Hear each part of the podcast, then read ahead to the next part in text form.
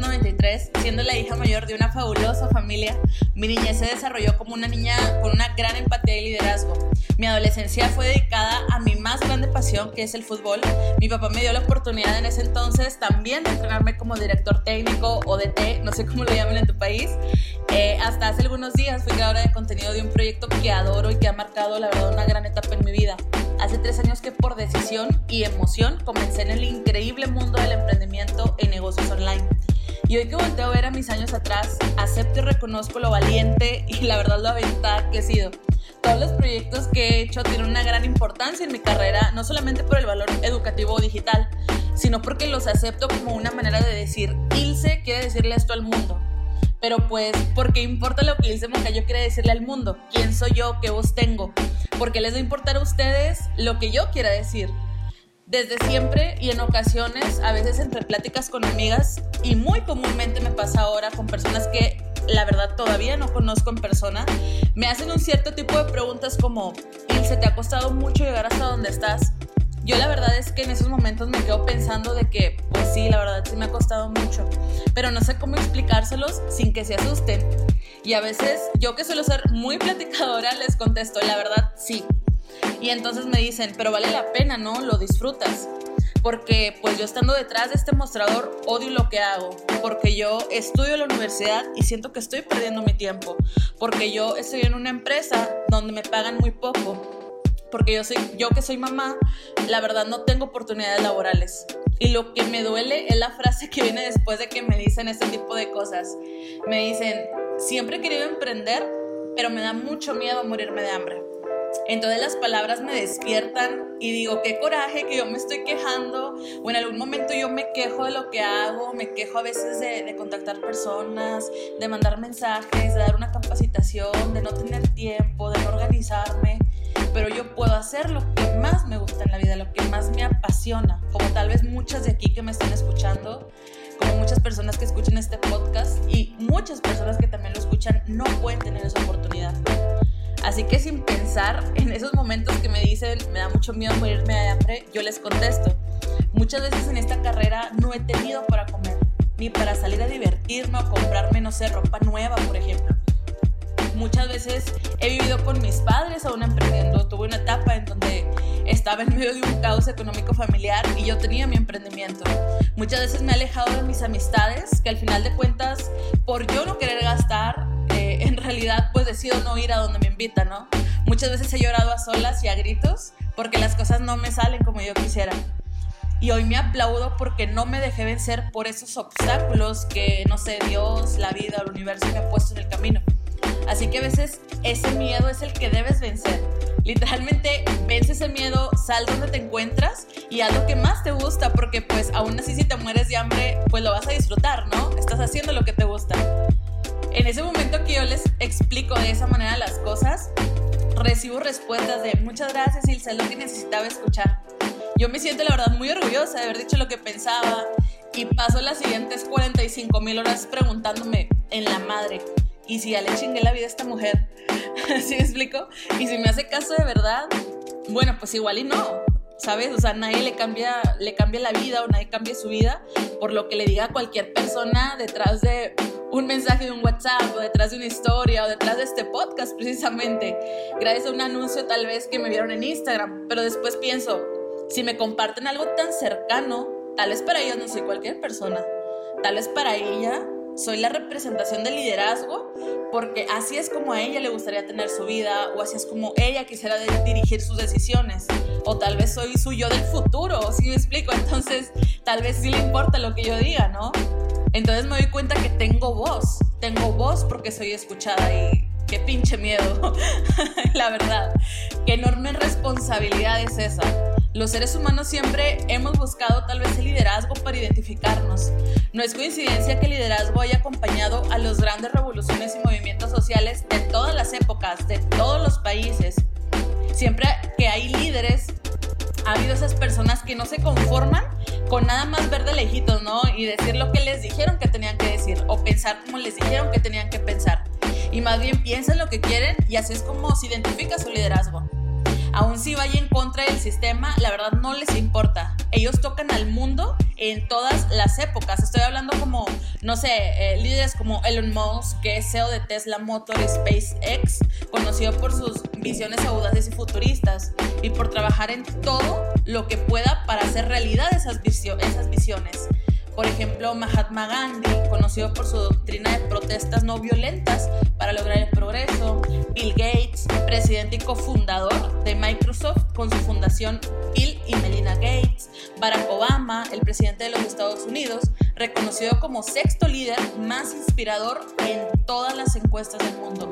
¿Qué me dices de Warren Buffett, por ejemplo? Es un magnate estadounidense con uno de las inversiones más grandes y más exitosas en el siglo XX. ¿Qué me dices de Steve Jobs, por ejemplo, cofundador y CEO de Apple, quien a menudo hace referencia como uno de los CEOs de su generación más influyente? Y así sigue la lista, ¿no? Inmensa lista de líderes inspiradores. Son líderes que se comprometen con sus ideas, las defienden y tocan al mundo que pertenecen porque pues yo, yo influyo, yo soy de alguna manera una educadora de la sociedad, sea consciente o no, porque yo con lo que hago, con cómo actúo, con lo que yo pienso, guío a la gente que me admira, aunque ese a lo mejor para ti no es tu propósito. Y que pinche miedo otra vez, ¿saben? porque a lo mejor yo puedo estar tocando vidas y ni siquiera enterarme. ¿sabes? A lo mejor yo puedo estar comiendo mocos y estoy tocando vidas. A lo mejor yo prendo una cámara y digo cualquier cosa y estoy tocando una vida. A lo mejor estoy en la tonta y no me doy cuenta, ¿sabes? Así que, pues obviamente si tengo voz, soy escuchada, más vale en realidad que lo que yo diga valga la pena y que cambie la vida de alguien. Mientras preparaba este podcast, de hecho, me encontré con un post que la verdad fue pues algo incómodo, doloroso leerlo, pero la verdad creo que tiene muchísima razón y me gustaría compartírtelo aquí en este podcast. Y dice más o menos así. Lamentablemente la palabra responsabilidad está fuera de línea. Hay mucho miedo de pensar. Pensar o sentir críticamente está visto como un gesto exagerado.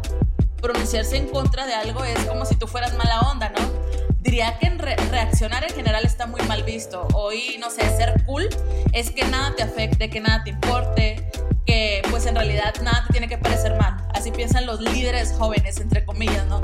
Si algo te parece mal, estás juzgando, estás tirando como tu primera piedra, ¿no? Entonces terminas adoptando un comportamiento corporativo políticamente correcto de lo más cobarde y pasivo, pero disfrazado de una buena onda y de un respeto a lo que es diferente.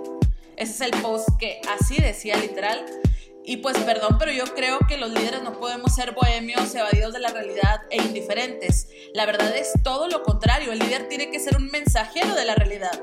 El líder pues es un mensaje también su propia persona, ¿no? Lo que quiero decir con esto es que no solo influimos a la gente que ve nuestros emprendimientos en redes sociales o nuestros proyectos de esta carrera.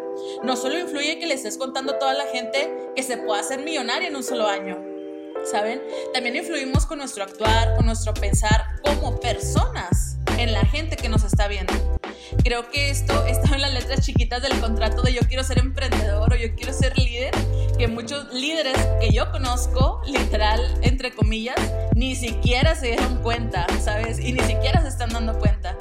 Yo desde muy chica sabía esta misión, de que tengo la responsabilidad como persona pública o como líder público, como tú lo quieras llamar, como una líder emprendedora, de formar parte de la educación financiera y mental de nuestro país. Porque si yo emprendo y elijo liderazgo dentro de mi negocio, así como de mi vida, si yo veo por los emprendedores nuevos, por quienes ya tienen una carrera hecha, si yo defiendo y me declaro en contra de los líderes manipuladores que solo se encargan de pintarte un piso de cristal y en sus negocios los basan solamente en manipular personas y en pintar una vida de ensueños, solamente viendo por sus propios intereses, si yo lo hago eso, entonces la gente que me sigue sabe que me importa y sabe todavía algo más importante aún, que ellos también lo pueden hacer, que ellos también se pueden cuestionar si yo ejerzo mi libertad de expresión en redes sociales, si yo apoyo a las minorías, por así decirlo, si comparto con mi audiencia que sigue mis fracasos, mis defectos, mis victorias y toda mi vida personal, entonces yo le estoy dando una lección de valentía para la gente que me admira. Asimismo trato de hacerlo no solamente como persona, sino también con todos los proyectos que yo hago. Yo pienso que las oportunidades te eligen de una manera pues metafísica, no por el pago, Si, si en realidad te eligen es porque lo vas a representar y vas a ser una persona importante para ese mensaje que se va a transmitir. Para mí, líder es aquel que sirve con un propósito más grande, aquel que tiene una misión. ¿Sí me explico? Que con lo que hace toca a otros, los despierta, hace conciencia. Aquel que desde su trinchera cambia el mundo. Líder es una palabra muy grande. Y yo la verdad es que todos los días sigo luchando y persiguiendo el honor de llamarme líder. Como en realidad lo soñé cuando era una chiquilla. Para finalizar, me gustaría compartirte una anécdota que siempre me recuerda que la verdad los niños somos muy sabios, todos los niños son muy sabios y yo era muy sabia en esa época. Después, quién sabe qué me pasó, pero siempre he tenido clara esta misión. Cuando yo era una niña, después de saber que mi papá le apasionaba el fútbol y que toda mi familia era apasionada, al término de una clase en la escuela a los 12 años, más o menos, me acerco con él y le confieso, papá, quiero jugar fútbol con mis amiguitas. Quiero jugar fútbol con mis amigas, no con mis amigos. Si me explico? Creo que yo nunca fui tan consciente en ese momento de la desigualdad y de lo mal visto que provocaba que una niña jugara fútbol en esos años. Porque yo pensaba que así como yo veía jugar a mis amigos, que nunca me dejaba jugar con ellos, yo podía hacer lo mismo con mis amiguitas y que pues obviamente me dejarían jugar más tiempo a mí, ¿no? Gracias a Dios mis padres sí se acordaron que yo era una niña de 12 años y me dijeron, la niña no tiene que ser madura, en realidad vamos a apoyarla. ¿Saben? Entonces mi papá decidió hacer un torneo de fútbol dentro de mi escuela. No contaba, eh, en realidad yo ni mis papás, con que los papás y las mamás de mis amiguitas les prohibieron jugar y ser parte de ese torneo. ¿Qué hizo mi papá? Pues juntó a todo mi salón les dijo a los niños, vamos a hacer un equipo y me dijo a mí, tú vas a ser la única y casi casi me dice la primera mujer en jugar fútbol en la escuela. Y en realidad para mí esas simples palabras se volvieron en algo que yo disfrutaba hacer siempre. En los momentos más difíciles de mi vida, cuando jugar fútbol me hacía olvidar de mis dolores y angustias, cuando liderar del corazón, cuando liderar desde tu corazón cambia la vida de otra persona, cuando creamos oportunidades sin algún género en específico y en realidad cuando las oportunidades que han llegado a mi vida han sido complementarias y a la par con mis valores, si yo, Ilse Moncayo, con lo que hago actualmente y con lo que he hecho a lo largo de toda mi vida, puedo hacer que alguien se le olvide su dolor o sea consciente de él, si puedo cambiarle una idea o hacer que se pregunte por qué pienso como pienso, por qué siento como siento, por qué hago lo que hago, entonces yo ya estoy tocando su vida. Y ese es mi compromiso y esa es la voz que quiero tener.